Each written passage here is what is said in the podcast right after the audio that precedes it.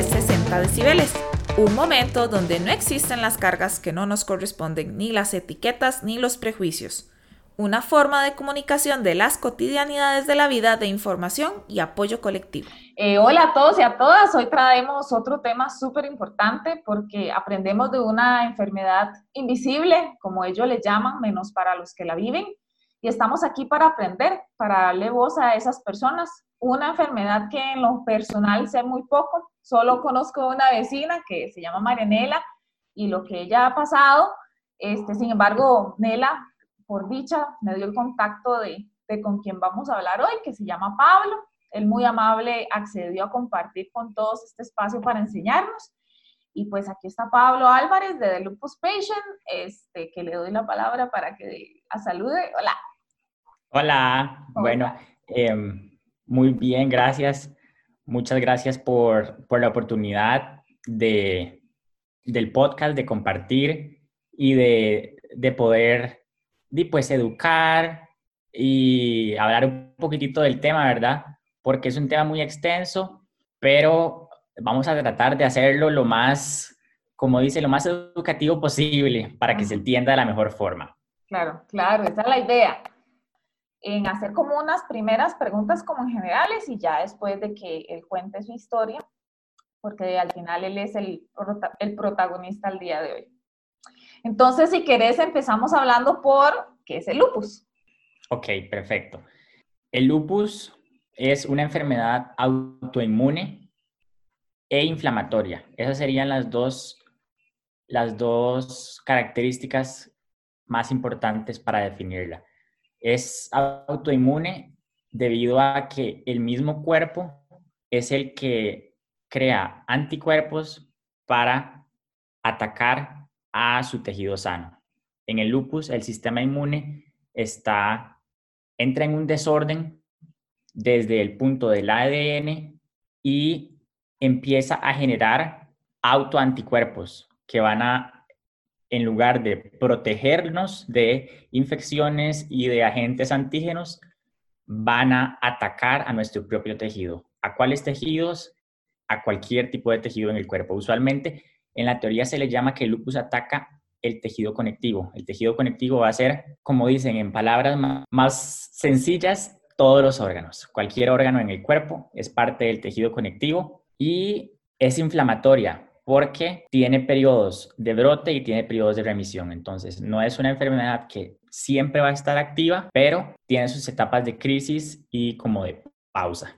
Ahora, el lupus es una enfermedad crónica. Crónica significa que no es que vamos a tener un episodio de crisis y un episodio de remisión y ya va a estar. El lupus es una enfermedad que llega a durar toda la vida desde que se es diagnosticada. Hay tres tipos de lupus que son los más comunes sería el primero, que es el que yo, es el que yo padezco, que sería el LES. Significa lupus eritematoso sistémico. Eso significa que es un lupus eritematoso porque inflama, la palabra eritematoso en, en latín significa rojo. Entonces, lo que pasa es que el lupus en la mayoría de sus resultados, fases inflamaciones causa dolor y enrojecimiento en ciertas partes del cuerpo.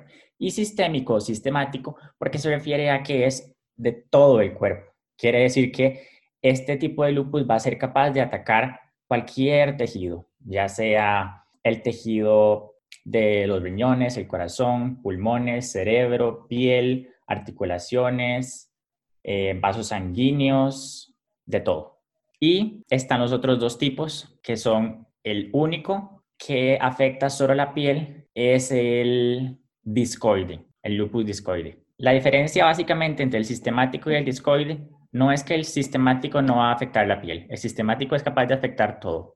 El discoide se enfoca y va a tener una mayor inflamación y una mayor, tal vez a la persona se va a notar más porque va a tener manchas en su piel, va a tener el famoso eritema malar, es un brote doloroso que se puede manifestar en cualquier parte de la piel. Estas personas tienen aumentada su fotosensibilidad. La fotosensibilidad es la sensibilidad a las luces ultravioleta, no solo el sol, sino en general las luces ultravioleta. Y el último tipo de lupus, que es el menos común, es el lupus neonatal, que es cuando la madre tiene lupus y en los primeros meses del el bebé, el niño o la niña tiende a tener, digamos, sus laboratorios parecen que tiene un diagnóstico de lupus. Sin embargo, en la teoría lo que se dice es que estos casos llegan a, digamos, no llegan a permanecer sobre el tiempo. No es un lupus de por vida como el de la madre. Es simplemente algo momentáneo, básicamente. Ok, ahora, ahora que mencionas eso, entonces no es hereditario. Ok, dentro de las causas, no hay ninguna causa establecida por los médicos acerca del lupus, ninguno de sus tipos. El lupus no es una enfermedad hereditaria, sin embargo, las causas que entran, digamos, las posibles causas que se pueden estudiar han sido los factores como el estrés, como exposiciones a altas radiaciones, episodios depresivos durante la vida de la persona y hay un factor que no es totalmente hereditario, sin embargo, va a afectar mucho. Si una persona de la familia tiene lupus, los familiares van a tener una mayor probabilidad de padecerlo. Pero no es como que si la mamá tiene lupus, el hijo va a tener lupus, o si el papá tiene lupus, los hijos van a tener lupus. O sea, es algo muy complejo pero sí existe un factor que, digamos que hay una posibilidad de que sí sea un poco hereditario. Ahora, yo te voy a decir estas dos preguntas y ya vos decís si, si decís una u otra. ¿Por qué el símbolo de la mariposa y cómo empieza a manifestarse el lupus? O sea, no sé si tan siquiera tienen relación, pero... Claro, el, el símbolo de la mariposa se da porque, como te explicaba la palabra eritematoso, en Latín significa rojo. Esto hace relación a la inflamación que causa la enfermedad, ¿verdad? Y esto es en la piel. Entonces, la mariposa significa el eritema malar que a la mayoría de pacientes, digo a la mayoría porque no a todos, por ejemplo, en mi caso yo nunca he tenido un eritema malar, pero en muchos casos sí, en la mayoría sí, se da una manifestación en la piel que es una coloración escamosa y dolora en la cara. Entonces, es en las partes de la nariz y las dos mejillas, lo que hace que parezca una mariposa, porque la nariz convierte el tronco de la mariposa y las dos mejillas manchadas, las dos alas.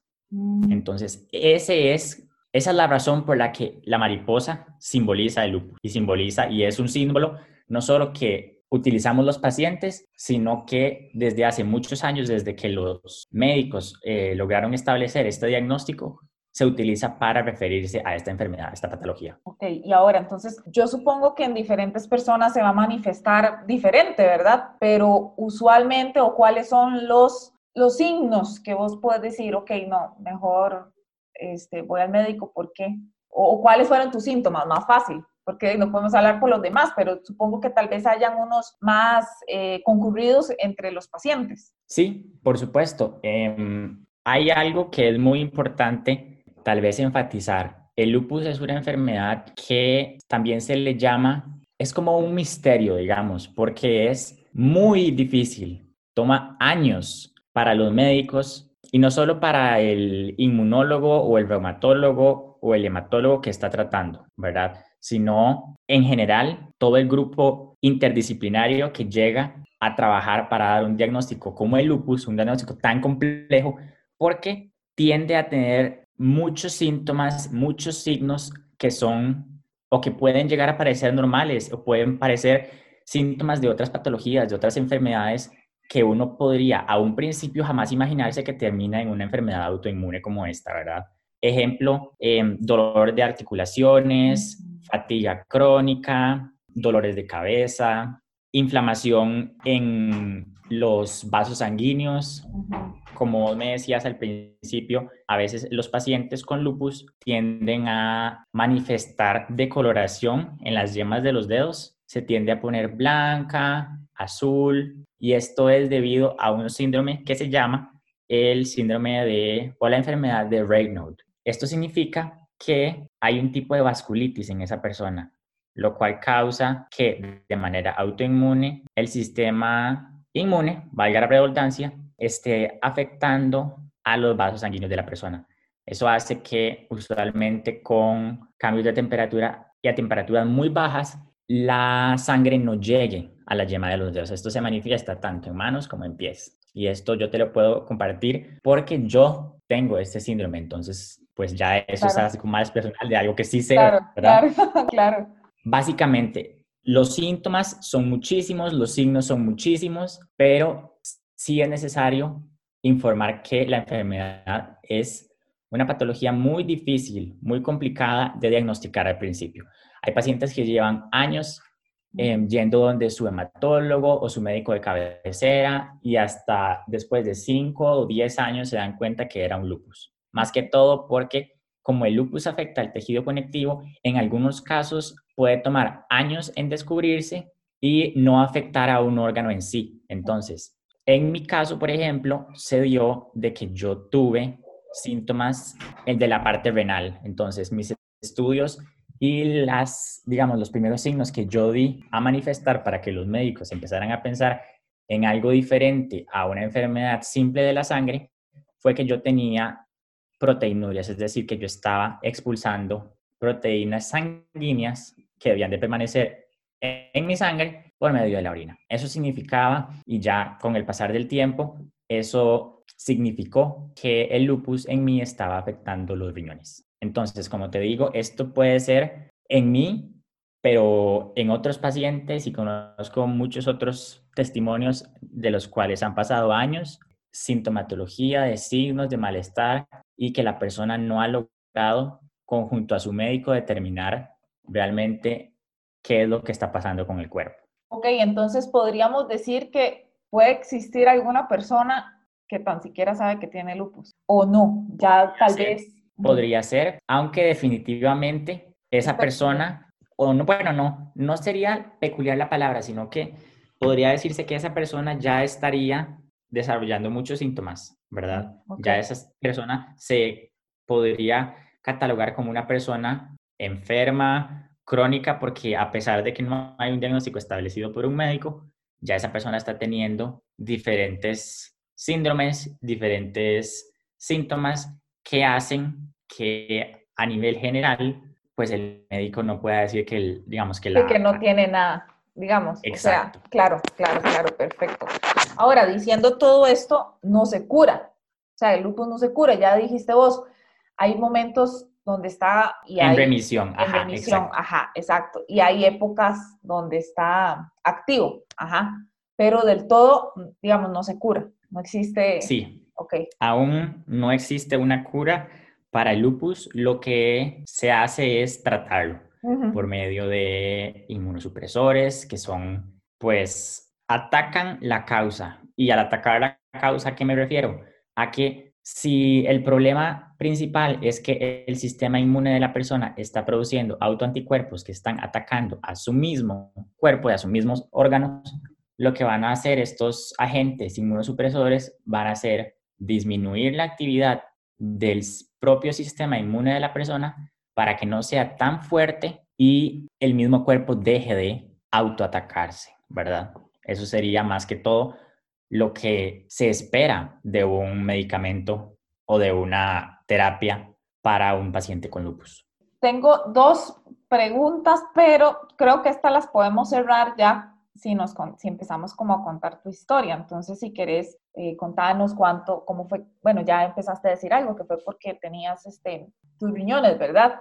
Dolencias en, en, en, en, tus riñones, entonces si querés contás eh, cuánto duraste, cómo, cómo fue el proceso y ya tenés el espacio libre para que contes todo lo que quieras. Ok, bueno, la historia es bastante larga porque yo no empiezo con una sintomatología que se relaciona con lupus, ni que se relaciona con una enfermedad reumática, ¿verdad? Una enfermedad reumática es una enfermedad que viene del sistema inmune. Yo empiezo con una patología que se llama púrpura trombocitopénica. Eso es un nombre, ¿verdad?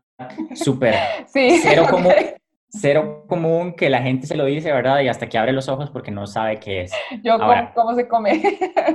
exacto. Vamos a ver. La definición se viene a dar por el nombre. Púrpura significa pues el color, ¿verdad? Una coloración en la piel púrpura, roja, morada. Y trombocitopénica viene de trombocitos. Trombocitos es el nombre más, digamos, es el término correcto a lo que conocemos como plaquetas. Y las plaquetas en la sangre son las que se encargan de detener el sangrado, de coagular. Entonces, púrpura trombocitopénica significa púrpura por baja de plaquetas. Eso también se le llama plaquetopenia, en lugar de decir PTI, que es como comúnmente los médicos se refieren a esta, a esta patología. Entonces yo empiezo con eh, unas manchas en la piel a mis 12 años, creyendo que era una simple alergia de la piel por haber comido algún alimento o así. Entonces yo voy y consulto con un alergólogo. El alergólogo me dice que me realice un hemograma completo, que es un examen común y corriente de sangre. Cuando yo me realizo el examen, yo me sorprendo porque había una, un conteo demasiado bajo de plaquetas. En las personas normales, el conteo de plaquetas debe estar entre 150 mil y 350 mil. Yo tenía en ese momento 7 mil plaquetas. Entonces, lo que pasó fue que, por supuesto, que cuando yo recibo ese correo del laboratorio, recuerdo que mi mamá, súper preocupada, llama a la médico de confianza de ella y le dice que qué hacer. Entonces ella dice que yo me vaya para emergencias, que las plaquetas están muy bajas y pues de que pida ayuda, ¿verdad? Entonces yo me voy para el hospital, eh, internan, me hacen estudios y determinan que, como después de tres o cuatro días, determinan que yo tengo esa patología PTI, ¿verdad? Que es a grandes rasgos y explicado muy sencillamente que el sistema inmune hace que mis plaquetas no duren como en personas con sistemas inmunes comunes, que mis plaquetas no duren días, sino horas. Entonces, lo que pasa es que yo empiezo a tener este problema, el cual me duró tres años, tres años exactamente, porque lo único que tenía, mi único síntoma era las manchitas en la piel, que eran los vasos sanguíneos reventados cada vez que yo me golpeaba o simplemente aparecían per se o moretones. Esos eran mis únicos síntomas, ¿verdad?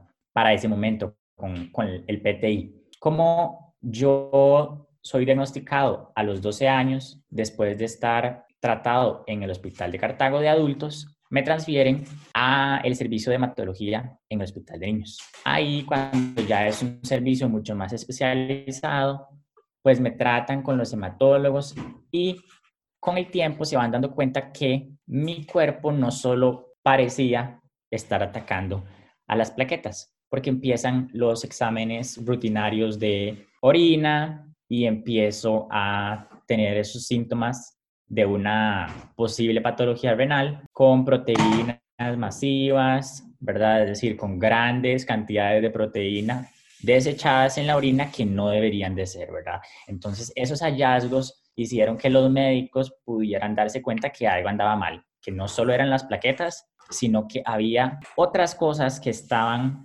dando como pistas para saber de que yo no solo tenía un problema a nivel de plaqueta. Entonces, es en el 2015, en septiembre del 2015, cuando a mí me diagnostican con lupus. Para diagnosticar el lupus, como te comentaba, es todo un challenge, ¿verdad? En los protocolos internacionales se dice que hay 11 criterios para que una persona, que un paciente debe de cumplir. De los 11 criterios, el paciente debe de cumplir al menos 5 criterios. Si esos 5 criterios están positivos y ya fueron avalados por los médicos tratantes, el paciente tiene lupus. Ahora, esos criterios, yo no me los sé los 11, pero te puedo decir que al menos los míos fueron el número uno, que yo tenía lo que te contaba, la PTI o la plaquetopenia. Entonces, el síntoma número uno, plaquetas bajas, sin otra causa, ¿verdad? Porque durante los tres años en el hospital de niños buscaron todas las causas, todas las posibles, como dicen, otras lancetas que mi cuerpo estaba dando para ver si era como algo interno, pero no. Entonces se desconoce y se sigue desconociendo durante tres años la causa de mis constantes plaquetas bajas. El segundo criterio que yo cumplía era que tenía un ANA positivo. Ahora, este tema es como un poquitillo complejo porque ya entramos en donde los médicos, en este, en este caso inmunólogos, que son los inmunólogos pediatras, empiezan a hacer estudios más a fondo del sistema inmune. Entonces, para diagnosticar lupus hay varios exámenes que no es como que si en un examen me sale positivo, ya yo tengo lupus, porque hay muchas personas sanas que lo tienen positivo y no pasa nada, no pasa absolutamente nada.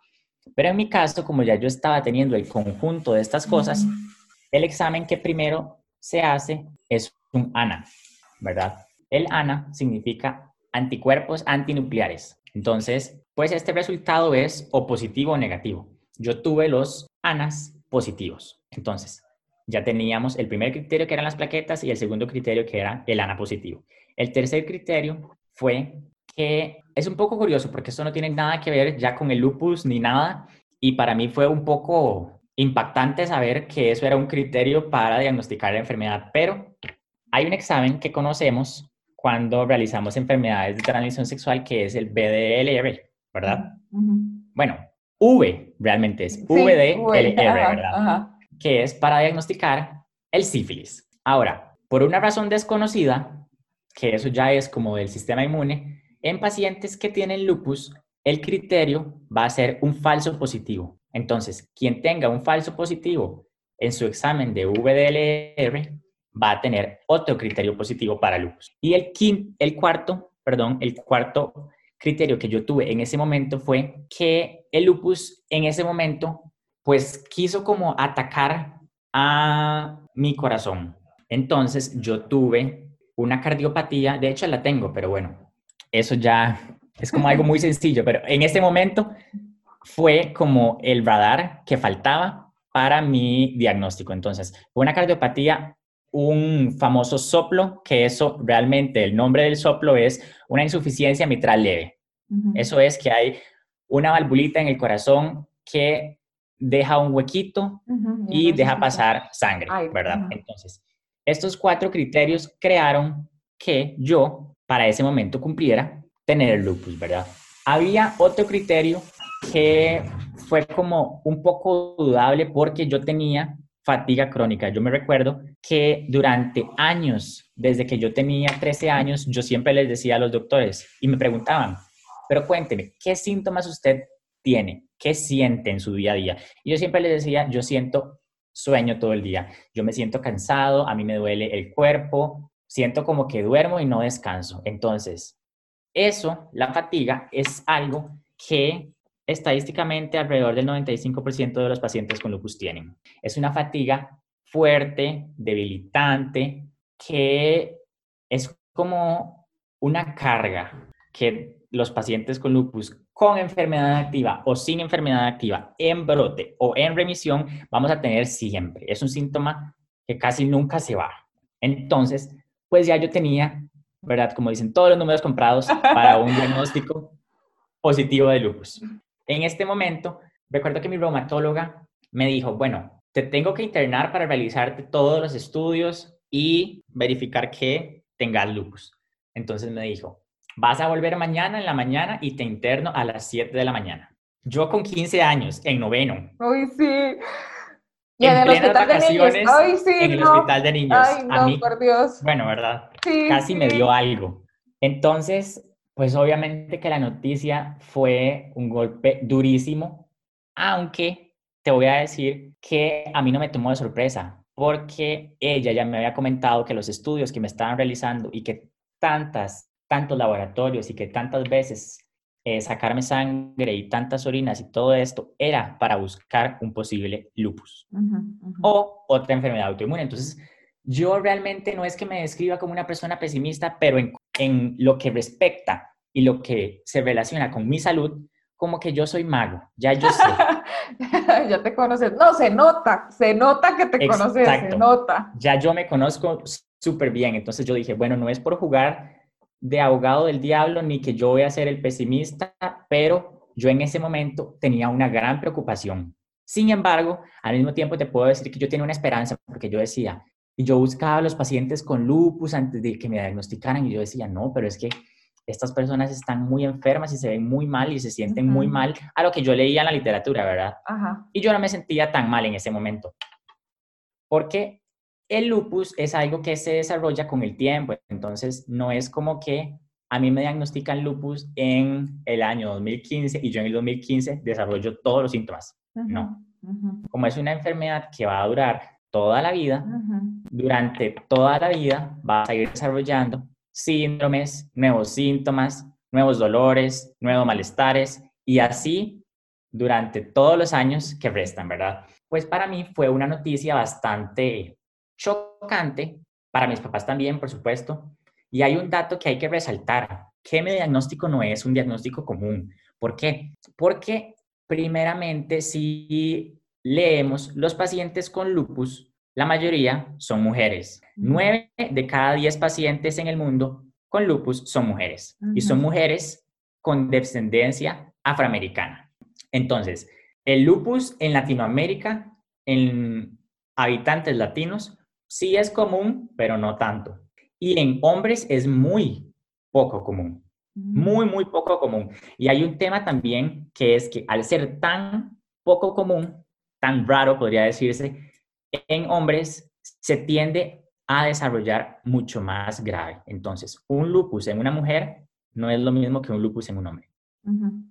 Al igual con respecto a la edad, un lupus en una mujer de 45 años no es el mismo que un lupus en un hombre de 15, de 10 o de 20. Entonces, pues todo esto yo lo he logrado aprender después de años, ¿verdad? Porque ya voy a cumplir cinco años de mi diagnóstico, pero al principio, pues por supuesto que me tenía que informar, que mis papás se, se informaron, que no me quedé con el primer criterio de mi inmunóloga pediatra en el hospital de niños, sino que yo consulté y he consultado con muchos, eh, con muchos otros reumatólogos sobre mi diagnóstico. Ahora, mi diagnóstico ya está más que claro debido a una razón que es que ya yo tengo un órgano afectado, como te contaba, los riñones.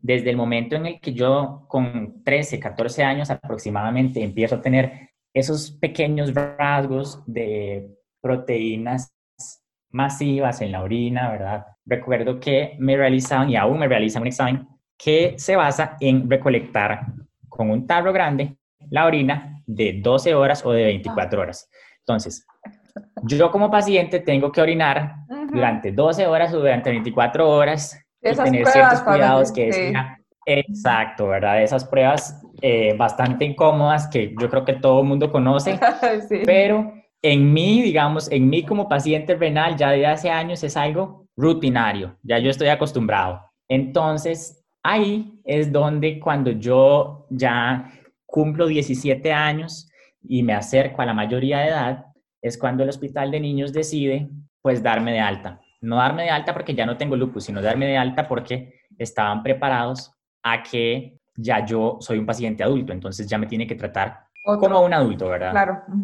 Entonces, es en el momento de esto que yo tengo una solicitud de traslado al Hospital Max Peralta de Cartago y me ve primeramente mi doctor, el doctor Ernesto Castro, que es mi nefrólogo, y él pues se sorprende un poco al ver como tan, digamos, tantos relatos míos, tantos síntomas en alguien tan joven, ¿verdad? Claro. Puesto a que sí es común todo esto del lupus en mí y mi historia clínica antes del lupus es bastante compleja.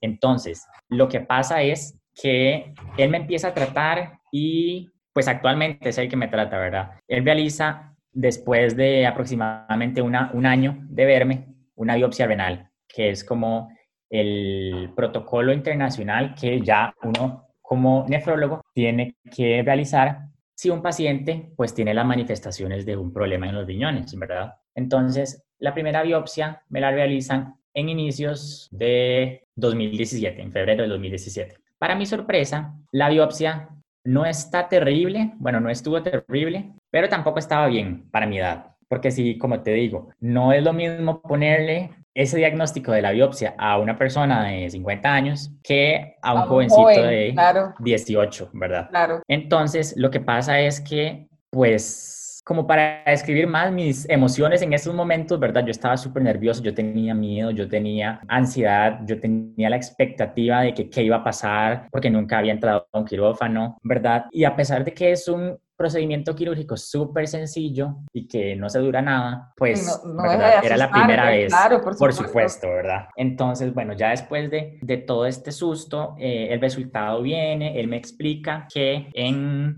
cuando hablamos de nefritis, cuando hablamos de nefritis es nefro, es riñones y itis como sufijo significa inflamación, ¿verdad? Entonces, inflamación renal inflamación en los riñones. Lo que pasa es que la biopsia dice que yo tengo una nefritis clase 4-5 y las clases van del 1 al 5, me vas a decir. No, no, no. Casi, casi pero no. Van del 1 al 6.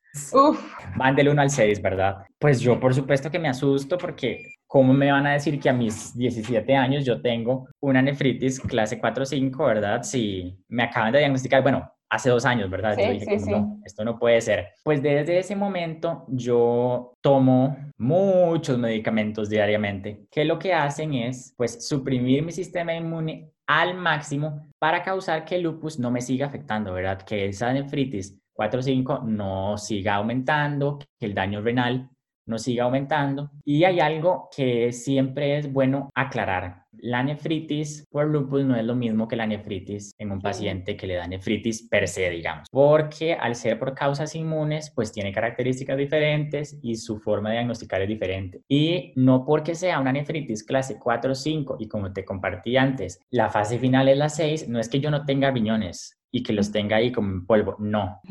Eso, esa se refiere al daño membranoso. ¿A qué me refiero con el daño membranoso? Con que, para que te lo imagines, porque así, así sucede. A mí me costó mucho al principio entenderlo, pero lo que pasa en el lupus es que los anticuerpos que el mismo sistema crea, que están en la sangre, van y como si fueran monstruos, se paran encima del riñón y se paran encima de ambos, ¿verdad? Porque como dije anteriormente, el lupus es sistémico, entonces lo que le pasa a un riñón le pasa, al, otro, por igual. Entonces, estos anticuerpos se encargan de ir y pararse en los riñones y empezar a inflamarlos. Entonces, ¿qué pasa? Que cuando empiezan a inflamarlos, inflamarlos, inflamarlos, como que comúnmente se podría decir que se los empiezan a carcomer porque no es que le quitan la función renal, no es que van a dejar de funcionar al momento en el que los anticuerpos van a llegar. Lo que pasa es que es un daño superficial, es como si tuviéramos una capa de piel y esa capa de piel la empiezo a desgastar, la empiezo a raspar, la empiezo a morder, ¿verdad? Entonces, eso es, en pocas palabras, lo que hace los anticuerpos, ¿verdad? Entonces, pues yo desde hace ya tres años y un poquito más ya pues tomo mis inmunosupresores para evitar que el daño continúe. Ahora, como te comentaba antes, hay pacientes, ningún paciente con lupus es igual, ninguno. Yo puedo hablar con mi amigo o mi amiga que tenga lupus y podemos compartir muchísimas vivencias, muchísimas risas y todo, pero no podemos decir, ah, la mía es igual. Porque podemos tener ciertos síntomas o ciertas cosas que hemos experimentado parecido, pero dos diagnósticos y dos cuerpos iguales nunca vamos a encontrar. Entonces, pues como te dije, yo no he logrado tener como una fase total de remisión, ¿verdad? Hay pacientes que entran en remisión, ¿verdad? Que es como la pausa, el descanso de la enfermedad por años. Como hay pacientes que no tienen una remisión total Nunca, desde que fueron diagnosticados. Lo que pasa es que siempre tienen que estar pues bastante medicados, siempre tienen que estar con constantes visitas al médico, constantes biopsias, constantes cuidados. Y muchas veces internados. sí, muchas veces internados. Depende de pues, la fuerza del brote, la fuerza de la enfermedad. El lupus es mortal, no como tal, pero sí es potencialmente mortal cuando hablamos de factores de riesgo, cuando hablamos de pacientes que llegan a complicarse. Y el número uno de estos pacientes, el grupo número uno de estos pacientes son los pacientes renales, porque como conocemos, los riñones son dos órganos muy sensibles y son órganos vitales, son los filtros de nuestra sangre. Entonces, que me diagnosticaron lupus y ya me voy a echar a morir porque me quedan 15 años de vida, no, no es cierto. Pero que me tengo que cuidar, por supuesto, porque ahí es donde entramos a un punto muy interesante. El llegar a una remisión no solo va a ser trabajo del paciente, sino también del médico. Más bien el al revés, no solo del médico, sino también del paciente. Paciente. ¿Por qué? Porque el paciente tiene que conocer su enfermedad, el paciente tiene que preocuparse no porque yo me tome juiciosamente mis medicamentos todos los días, ya yo estoy haciendo mi parte como paciente. No, yo tengo que saber que mi sistema inmune está enfermo, entonces yo tengo que pues buscar ayuda profesional. Un nutricionista, por supuesto, un nutricionista es no es esencial, ah, pero sí, no, no es esencial, pero sí no está de más esa ayuda, porque cuando hablamos de inmunología y cuando hablamos de nuestro sistema inmune, es algo muy complejo es algo que el sistema inmune se encarga de todo, absolutamente de todo.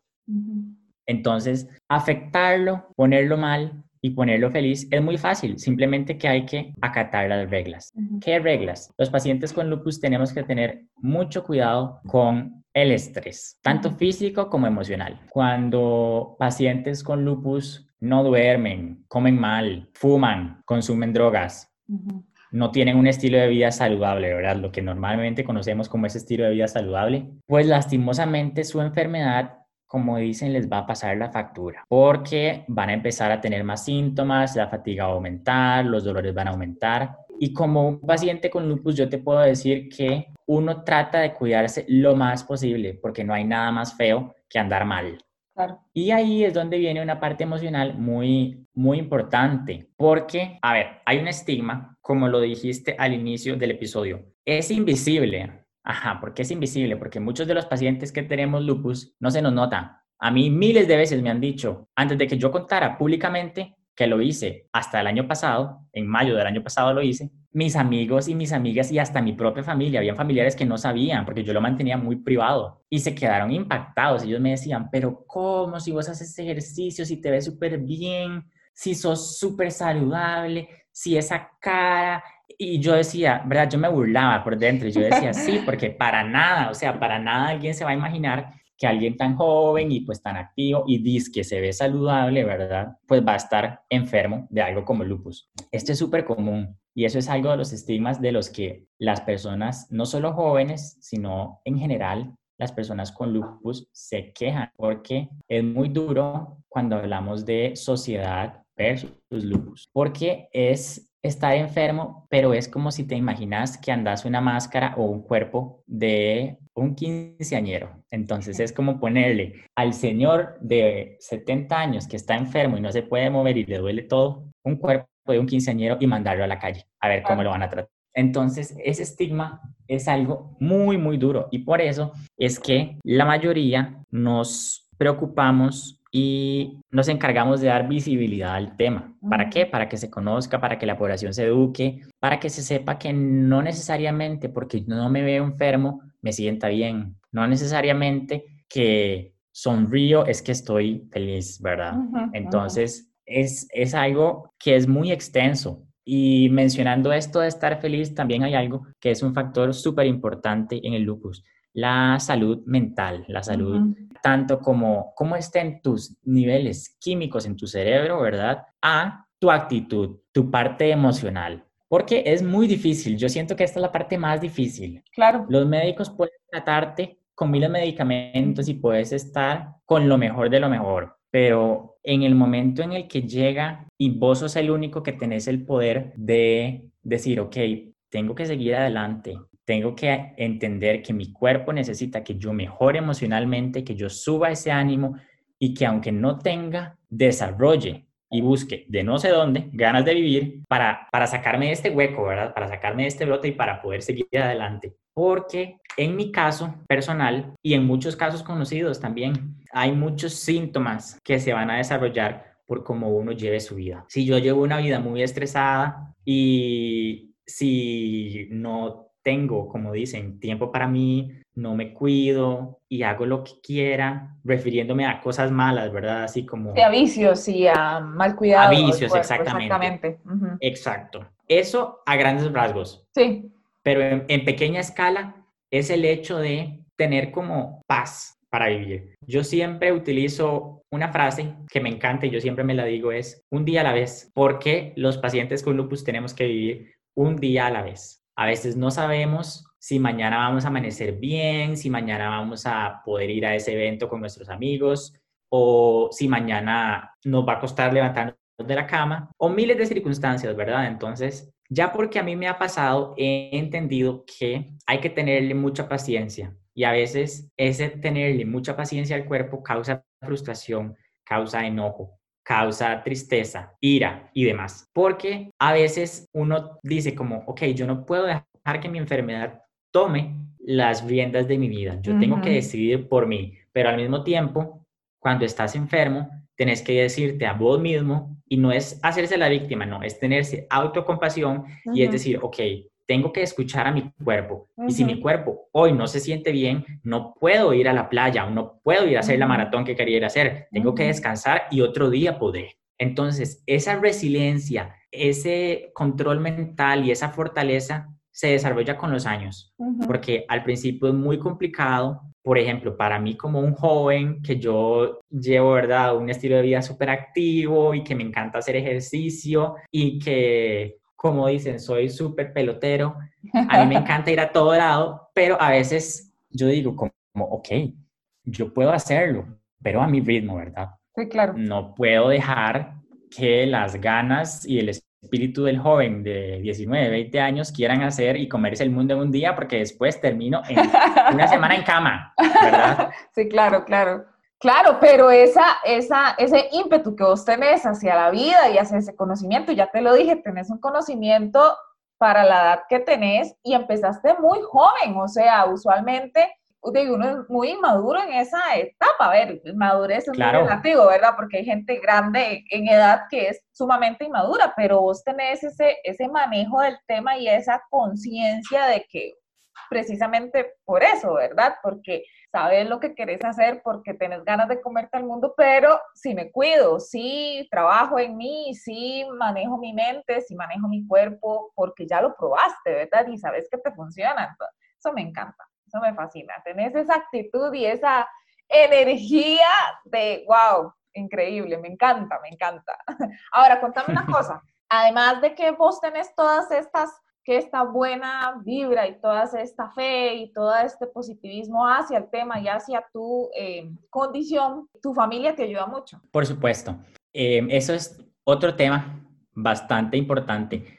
Las personas que tenemos cualquier enfermedad crónica, solo vivir con una enfermedad crónica es ya un peso encima, como dicen, una cruz bastante pesada de cargar. Entonces, algo que es sumamente importante podría ser prioritario para el bienestar físico y emocional y el control de la enfermedad en sí sería tener lo, como lo que llaman un grupo de apoyo. Y ese grupo de apoyo no es solo ir a las asociaciones de lupus, ir a las asociaciones, conocer gente, no. Es que yo en mi propio hogar, ya sea mi mamá, mi papá, mis tíos, mis abuelos, mi hermana, lo que sea, me apoyen, ¿verdad? Entonces, no solo que me apoyen de que, ay, sí, cuando estás enfermo te apoyamos y te entendemos, no, sino que el apoyo va más allá de que se tiene que entender que cuando se vive con esto hay días en los que es muy difícil porque hay días, como te comentaba, hay días que yo quería ir a tal lado, pero me levantaba mal, ¿verdad? Y entonces ese chichón de que no puede ser y ese día nada del Pablo que está hablando en este momento maduro y resiliente y fuerte. no, ¿verdad? o sea, para nada. Era escuchar a ese chiquillo hacer el berrinche porque no le gustaba su realidad.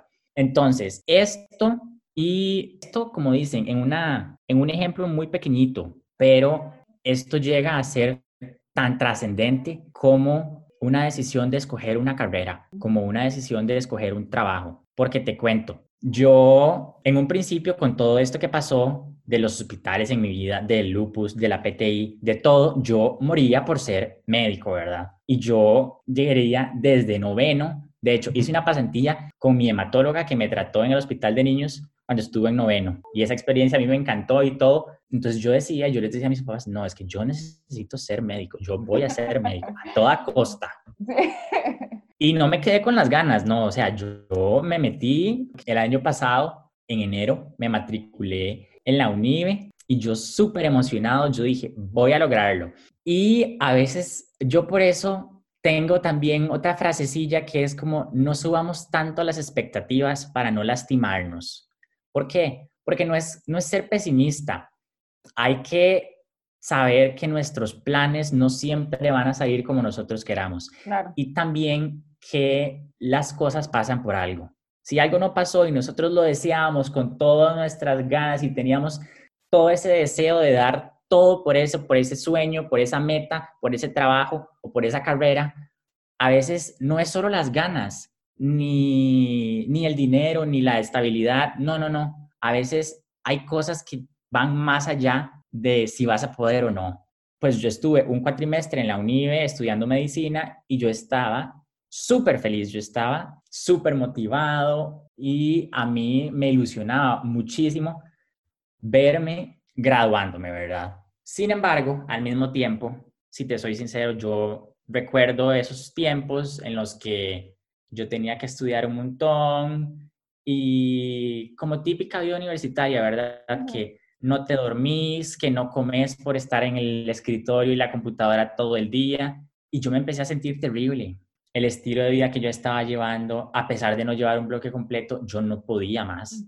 Entonces, yo, ese fue uno de los detonantes de mi actual brote, que desde diciembre del 2018 hasta ahorita, junio de 2020, perdón, julio de 2020, puedo decir que estoy en ese brote, como dicen, todavía estoy, como dicen, en la lucha. ¿Por qué? Porque yo podría decir que no conozco totalmente el resultado o qué fue lo que hice yo o no para causar el brote. Lo que sí puedo decirte es que yo ya conocí de qué soy capaz y hasta qué tanto puedo tirar la cuerda y hasta dónde ya después de tirarla queda tan mal estirada que hay que, como dicen, volver a coserla. Sí. Pero es importante conocer tus límites, o sea, si no te conoces, si no llegas al límite, ¿cómo vas a saber tus límites? Exacto, exacto. Entonces, pues es algo que te enseña a madurar muy rápido, que es algo que te dice como, bueno, la vida sigue y no porque deje medicina no voy a ser un profesional, no voy a tener éxito, no me gusta mi vida, ¿verdad?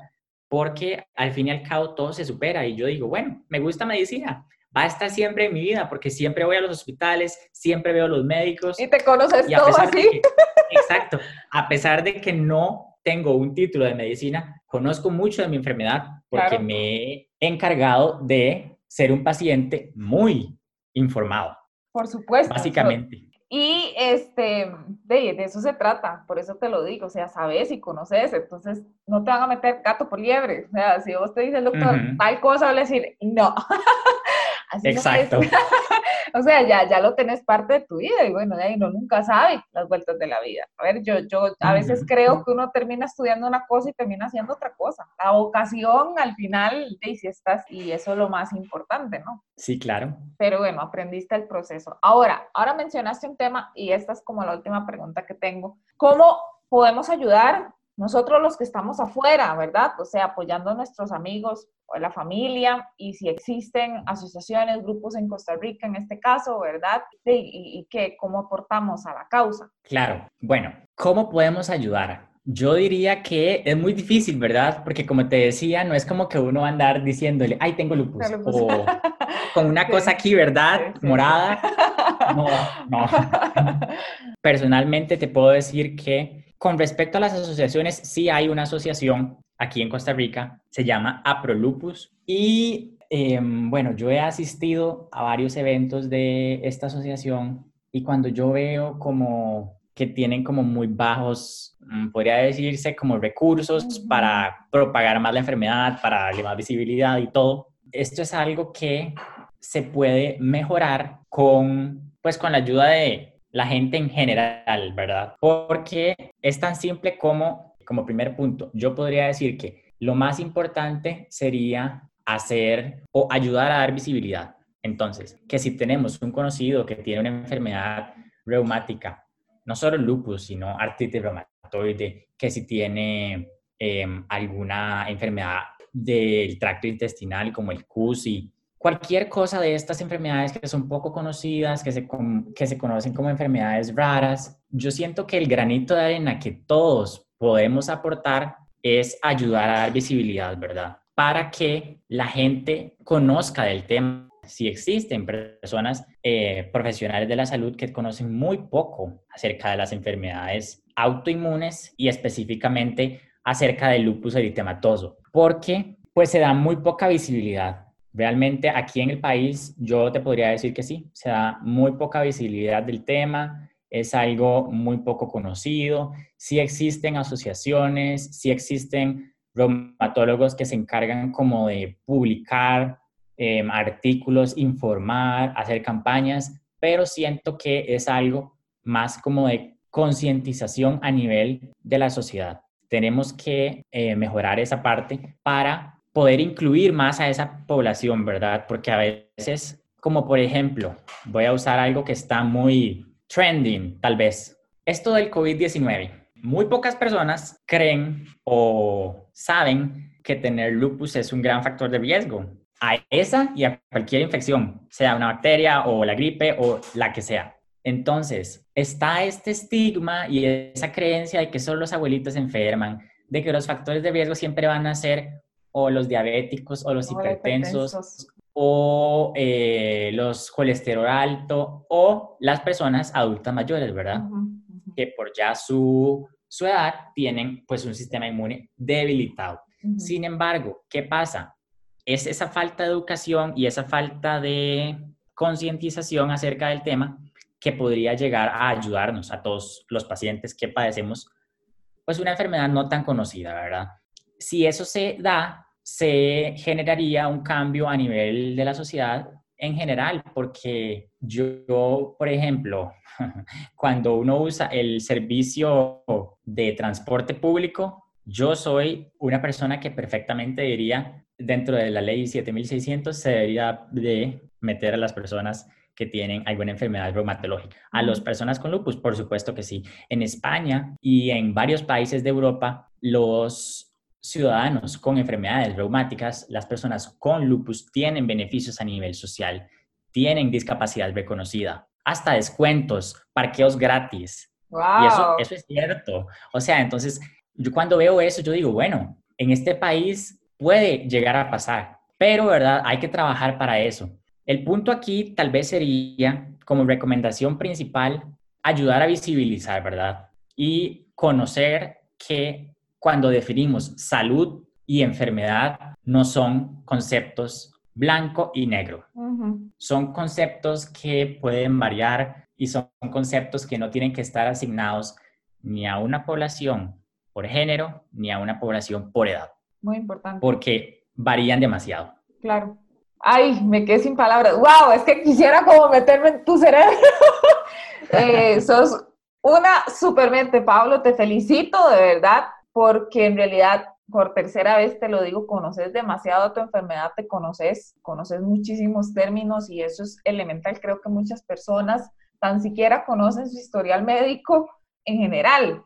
Y creo que eso es muy eh, brillante de tu parte, principalmente porque te cuidas a vos mismo, ¿verdad? Primero yo y, si yo quiero estar bien y yo quiero hacer esas ganas de, estar bien. ¿Algo más que quisieras agregar? Me encantaría que dijeras para que quede grabado dónde te pueden contactar y la página de, Lupus Patient. Claro, eh, el perfil en Instagram se llama The Lupus Patient CR y tengo un correo que utilizo y siempre tengo activo, aunque casi nunca recibo nada porque son solo como notificaciones de las, publicaciones médicas y así, pero también lo tengo, es eh, thelupuspatientcr.outlook.com. Ok, yo lo pongo ahí de todos modos. Pero de la manera más fácil es ponerme, como dicen, un mensaje directo en el Instagram de The Lupus Patient. No, me encantaría seguir hablando con vos y decirte 50.500 preguntas más, pero bueno, todo bien. ¿Algo más que quisieras decir para, para finalizar? Bueno, de nuevo, muchísimas gracias por invitarme a participar en tu podcast, por abrirme el espacio para un tema que para mí es, pues, mi día a día, ¿verdad? Eh, me parece súper súper importante y una full ventaja que haya en estos espacios para compartir testimonios, historias y cosas no tan comunes que, como decía anteriormente, tenemos que darnos cuenta, tenemos que a veces abrir los ojos de que sí existen este tipo de enfermedades, de que sí existen pacientes jóvenes con esto y de que tenemos que ser mucho más empáticos como personas, ¿verdad? Hay que desarrollar mucha empatía y mucha, tal vez, calidad a nivel personal, ¿verdad? Para poder entender a veces lo que no podemos sufrir, porque no porque no lo tenga significa que no voy a apoyar la causa, ¿verdad? No porque yo no tenga ningún familiar o ningún conocido o ningún amigo con lupus o con cualquier otra enfermedad crónica, no voy a, pues no voy a ayudar a visibilizar esto, que es algo tan importante. Claro, desde el privilegio todo es muy fácil. Pero eso es lo que queremos cambiar. En realidad para mí es, ha sido un honor aprender muchísimo. Yo, yo creo que todos tenemos algo que contar. Nuestras historias son importantes porque son propias. Y si podemos usar la voz para hacer el cambio, porque todos aportamos un granito de arena, podemos cambiar y este, usar estos medios porque también, ¿verdad? A veces, y utilizar las redes sociales para, para esto también, ¿verdad? Para el positivismo, para la empatía, ya lo dijiste vos, para la concientización y de ahí más fácil también hacerlo, en este caso por medio de la voz, porque a veces si uno escribe toda la historia, pues no la leen, pero bueno, de utilizarla, compartirla, como lo dijo Pablo, visibilizar, compartan este podcast, pónganlos en su, en su casa, porque de uno nunca sabe cuándo le va a tocar a uno, a un familiar, y entonces ya por lo menos sabemos que podemos adquirir información, dónde podemos contactar, a quién podemos pedir ayuda y pedir ayuda, que es lo más importante, ¿verdad? Exacto, sí. sí. Eh, muchísimas gracias a todos. Espero, ya les dije que les haya gustado el, el episodio de hoy, yo pongo ahí en la descripción de, igual lo voy a etiquetar cuando subo la historia a Pablo por cualquier cosa que necesiten. Y ha sido un honor. Muchísimas gracias. Nos escuchamos la próxima semana y esto ha sido todo. Chao.